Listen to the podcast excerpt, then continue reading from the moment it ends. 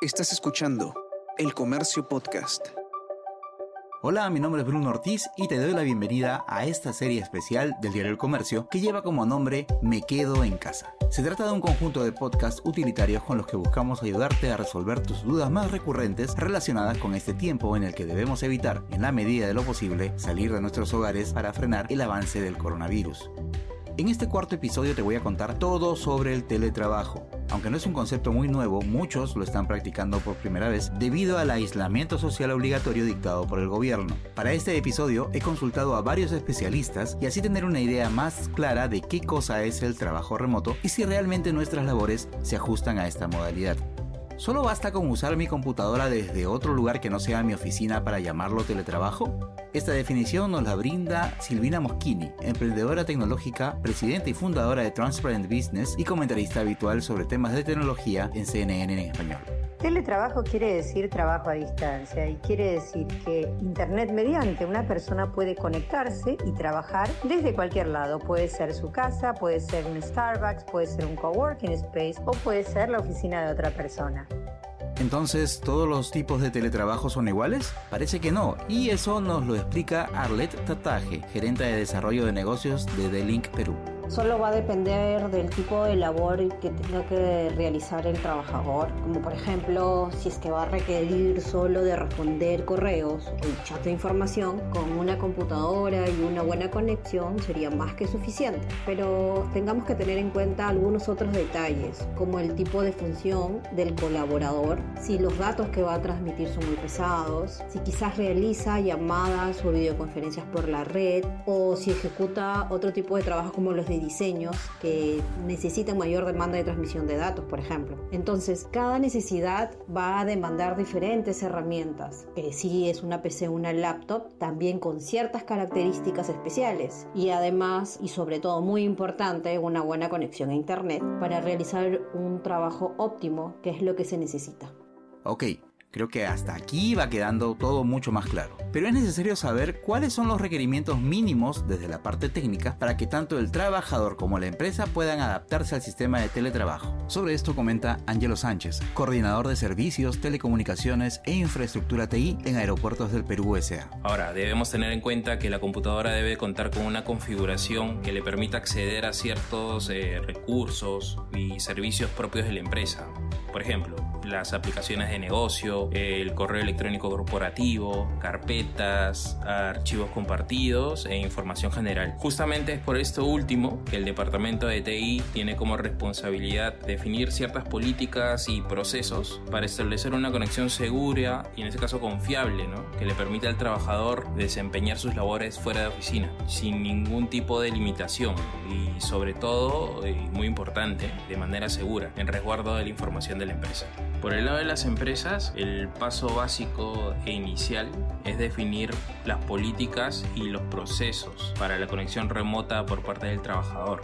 Esta política debería contemplar, de ser el caso, dotar al usuario de las herramientas necesarias para que pueda trabajar desde casa. Es posible que un colaborador no cuente con un equipo de cómputo o una conexión a internet en casa. Ante este escenario, eh, debería contemplarse asignar el equipo de cómputo necesario o el plan de datos en este caso correspondiente para establecer la conexión inicial. Otro punto a considerar tiene que ver con establecer protocolos de conexión segura a la empresa y dependiendo de estos, invertir en el equipamiento necesario, por ejemplo, servidores, infraestructura y licencias. Estas son sumamente necesarias para establecer la conexión remota. Efectuar un dimensionamiento adecuado es un punto muy muy importante de manera de poder ofrecer plena disponibilidad del servicio para todos los trabajadores que necesitan conectarse remotamente desde casa y evitar una saturación o degradación de servicio eh, por concurrencia, o sea, muchos usuarios conectados a la vez. Eh, un servicio ampliamente utilizado para este fin es la red privada virtual, conocida como VPN, eh, que permite establecer un una conexión segura para el acceso a las aplicaciones, información y datos alojados en la red corporativa. ¿Y qué se entiende por red corporativa? En realidad es el entorno privado de la empresa donde se cursa toda la información y comunicaciones de datos y voz. Esta red eh, evidentemente no está expuesta públicamente en Internet, por lo que es necesario este servicio de conexión segura. Importante, muy importante además, es establecer y definir una herramienta de comunicación remota por video y voz, la famosa videoconferencia. Es una herramienta bastante usada en el teletrabajo, plenamente ligada al temas de productividad, colaboración de equipo y eficiencia en las comunicaciones. Por último, y no menos importante, es la capacidad de poder efectuar mediciones sobre todos estos servicios que he comentado, para efectuar ajustes necesarios y obtener indicadores básicos de conexión y consumo. Estos indicadores nos van a permitir conocer de manera general y en algunos casos individual también el consumo de los diferentes servicios. Vamos viendo que tampoco es una cosa muy sencilla, sobre todo para las empresas. Silvina Moschini comenta sobre todo lo que debe tener en cuenta una organización que quiera apostar por el trabajo remoto. Una empresa que opte por teletrabajo o por trabajo remoto tiene que considerar tres grandes factores que son los que hacen al éxito de este tipo de iniciativas. Ya hemos visto en el pasado que empresas como Hewlett Packard y como Yahoo cancelaron sus programas de teletrabajo porque se les fueron completamente de control. Y hablando de control, el control es uno de los factores que las empresas tienen que redefinir. En un entorno tradicional, el control se hace porque se mira, se verifica que la persona aparezca en la oficina, que este, se presente a trabajar. Cuando estamos hablando de teletrabajo, este control se puede realizar a través de tecnología que permita verificar el trabajo que hace en vez de monitorear a la presencia física de la persona que aparecería en este entorno tradicional en la oficina y ahora ya no puede hacerlo. Otro tema también importante para los empleadores es el resolver los desafíos vinculados con la colaboración y cómo se genera un equipo homogéneo e integrado. Para esto, como se puede lograr, es también a través de tecnología, tecnología que incluya herramientas como videoconferencias. Videoconferencias es el nuevo cara a cara y esto hace, por ejemplo, a través de herramientas como Zoom, GoToMeeting, Skype y otras más que existen en el mercado, se pueda reemplazar y ponerle una cara a la persona para poder generar mejor rapport y mejor comunicación y mejores procesos también de intercambio de información. También, por supuesto, el uso de tecnología que permita compartir archivos para almacenarnos, tecnología como Drive, como Skype, como Dropbox, que permitan que los activos, que los archivos estén en la nube y las distintas personas trabajando en ellos puedan accederlo, en vez de estar almacenados en la computadora de las personas. Y también, por supuesto, un tema bien importante es el uso de tecnologías que permitan que se pueda colaborar en tiempo real. En esto las herramientas que nosotros utilizamos en Transparent Business, la más destacada es Google Docs, donde vamos colaborando en tiempo real utilizando estas herramientas. Pero nosotros también, como desarrollamos una plataforma para monitoreo, gestión y evaluación de trabajo remoto, también integramos estas y tenemos herramientas propias que permitan que podamos darles retroalimentación en tiempo real al ver cómo va evolucionando el trabajo y ya no tengamos que monitorear a la persona. Último, el tema de la responsabilidad con el cumplimiento de metas. ¿Qué quiere decir esto? Quiere decir que tenemos que tener tecnología que permita establecer objetivos claros y llevar el seguimiento de esos objetivos también en forma digital para que las personas involucradas, sean otros colaboradores o el supervisor, puedan conectarse a Internet y ver cómo va evolucionando ese proyecto. Y por último, también vinculado con la rendición de cuenta, el tema de también el uso de la tecnología para crear un sistema meritocrático digital que permita como con las estrellitas del Uber o las estrellitas que uno le da al eh, Airbnb y hoy es muy común en la economía digital, lo que se llama el conocimiento de las masas, también se pueda evaluar el rendimiento de los trabajadores cuando están trabajando de manera remota y de esta manera poder compensarlos mucho mejor porque activamente se va a estar dando retroalimentación. Pero en estas circunstancias en las que estamos trabajando desde casa hay que tener en cuenta las siguientes recomendaciones.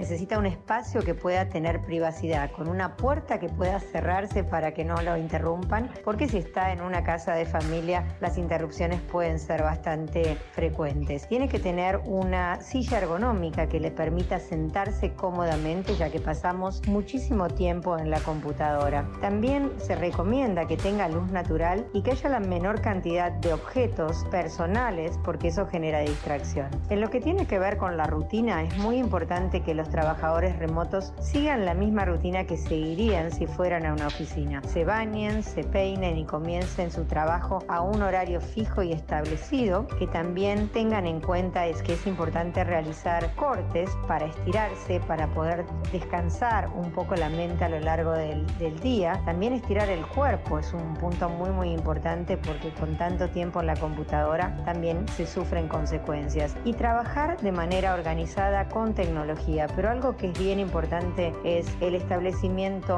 de las pautas y las expectativas de comunicación por parte del trabajador y por parte de su supervisor. Cuándo quiere que se le reporte, cuáles son las horas que tiene que estar disponible, cómo se maneja en caso de tener que salir para que puedan saber cómo localizarlo si surgiera una emergencia y este tipo de, de cosas. Lo mismo que uno haría en una oficina, pero ahora con también la consideración de que hay que tal vez llevarlo al siguiente nivel en cuanto al esfuerzo que se le pone en la comunicación, porque muchas veces tenemos o las videollamadas o tenemos los mensajes escritos y muchas veces son mal interpretados. Creo que es importante el tener en cuenta que trabajar eh, de manera remota no quiere decir trabajar menos, muchas veces se trabaja mucho más, así que también el poner un límite al horario que se va a hacer de trabajo y dónde se tiene que cortar para poder conciliar vida personal y vida profesional, ahora con la oportunidad de mayor flexibilidad. Todos los especialistas coinciden en que un aspecto clave que permitirá realizar un buen trabajo de manera remota es la conexión a Internet. Pero a veces no basta solo con tener un buen plan en casa, sino que es posible darle una ayudita. También existen los dispositivos de conectividad como los routers con tecnología ACO Mesh que te van a ayudar a la velocidad de transmisión de tus datos. Ayudan a mejorar la navegación online y evitan interrupciones durante la jornada laboral que es lo importante en estos momentos. Incluso hay algunas de estas soluciones que ya cuentan con antivirus incluidos, lo cual va a evitar algún posible ciberataque y vamos a tener nuestra información respaldada y segura. Es que, aunque muchos crean lo contrario, la máquina de tu casa no es más segura que la de tu trabajo. Por eso es muy importante preocuparnos por la seguridad en línea. A continuación, Jorge Ceballos, gerente general de SET Perú, comenta al respecto. Trabajar fuera de la red de la oficina trae consigo una serie de dificultades. Para empezar, piensa que si trabajas en una empresa que ha tomado todas las precauciones en cuanto a seguridad de la información y todo lo relacionado a la legislación aplicable, obviamente según el tipo de empresa, y en general, como la ley de protección de datos personales que abarca a todas las empresas, seguramente ha invertido en una serie de controles para, además de cumplir con la legislación, proteger el negocio de amenazas externas e internas que le podrían traer consecuencias no solo operativas, sino también legales, financieras y de reputación. Así que si pensabas que estar conectado a la red de tu domicilio o de la cafetería es más seguro, piénsalo otra vez. Y ya que tenemos en cuenta eso, ahora debemos saber cuáles son las medidas básicas para realizar un teletrabajo seguro. Primero, empecemos a hablar del dispositivo, el smartphone, la computadora. Esta debe estar actualizado y también las aplicaciones. Debería tener una aplicación de seguridad instalada y actualizada. Siempre recomiendo, evite descargar aplicaciones fuera de los sitios de confianza. Adicionalmente, nunca olvides usar claves fuertes para asegurar tu equipo. Nunca lo dejes desatendido.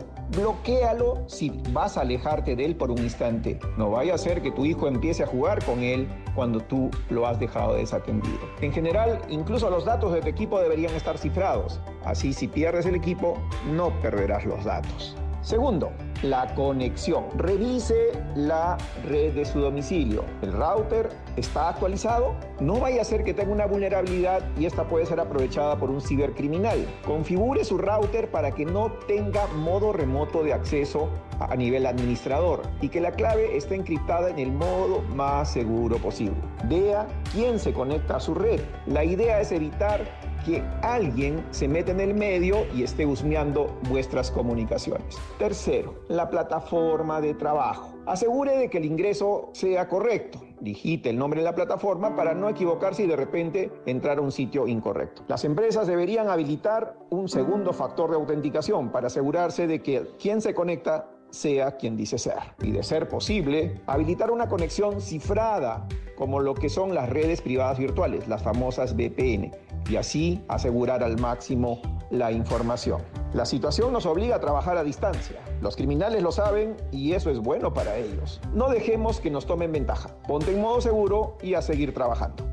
Lo acabas de escuchar de Jorge. Como mucha gente está usando sus computadoras conectadas a internet desde casa para ver temas laborales, los ciberdelincuentes están tratando de encontrar alguna oportunidad para hacerte caer en la trampa y perjudicarte. Y esto queda demostrado también en un reciente informe de la empresa de seguridad Kaspersky. Ellos han detectado, por ejemplo, dos intentos de estafas en WhatsApp, una utilizando el nombre de un servicio de streaming muy popular y otra que presume ser un aviso oficial de un gobierno local en México, por ejemplo. En una situación de contingencia como la que vivimos, los ciberdelincuentes no tardan en encontrar la manera de aprovecharse del interés y la preocupación de las personas. Ellos saben que los usuarios prácticamente confían a ciegas en lo que circula en la web, algo que evidentemente puede generar graves consecuencias, especialmente en momentos como este, en el que una noticia falsa como la que se distribuye vía WhatsApp puede generar caos. Estas son palabras de Dimitri Bestushev, director del equipo de investigación y análisis para América Latina en Kaspersky. Pero llegará un momento en que se deberá dejar el trabajo remoto para regresar a la rutina de siempre. Teniendo en cuenta esto, ¿cambiará la manera de hacer teletrabajo? ¿Cómo se dará este retorno a las oficinas? ¿Las empresas por fin adoptarán el teletrabajo como una opción viable? Bueno, yo creo que eh, COVID-19 nos va a dejar de regalo positivo, si es algo positivo dentro de toda esta tragedia, un cambio radical y permanente en la forma en que las empresas y las personas trabajan. Imagínense que ahora una persona a la cual su jefe le decía, esto no lo puedes hacer de casa, va a poder decirle, usted lo he hecho y funciona y funciona más eficiente. Los estudios muestran que los empleados son más productivos cuando trabajan remotos, se genera mayor retención, se genera mayor atracción de talento, especialmente si consideramos que los millennials van a ser el 75% de la fuerza laboral en los próximos 5 a 10 años. Y por definición, los millennials ven al FaceTime como el cara a cara. Para ellos la interacción con otras personas se hace a través de la virtualidad. Si bien no van a tener permanentemente a todas las personas trabajando de manera remota una vez que el coronavirus sea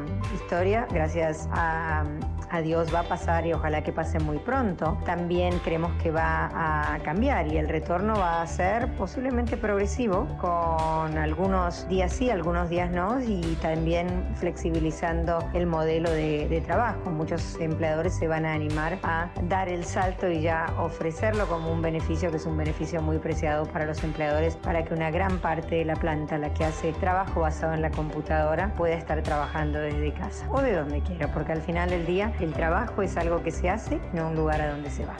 Hasta aquí hemos llegado con todo sobre el teletrabajo, el cuarto episodio de la serie Me Quedo en Casa, un conjunto de podcasts producidos por el comercio para atender las dudas más recurrentes relacionadas con este tiempo en el que debemos evitar salir de nuestros hogares para así ayudar a frenar el avance del coronavirus. Mi nombre es Bruno Ortiz y nos escuchamos pronto.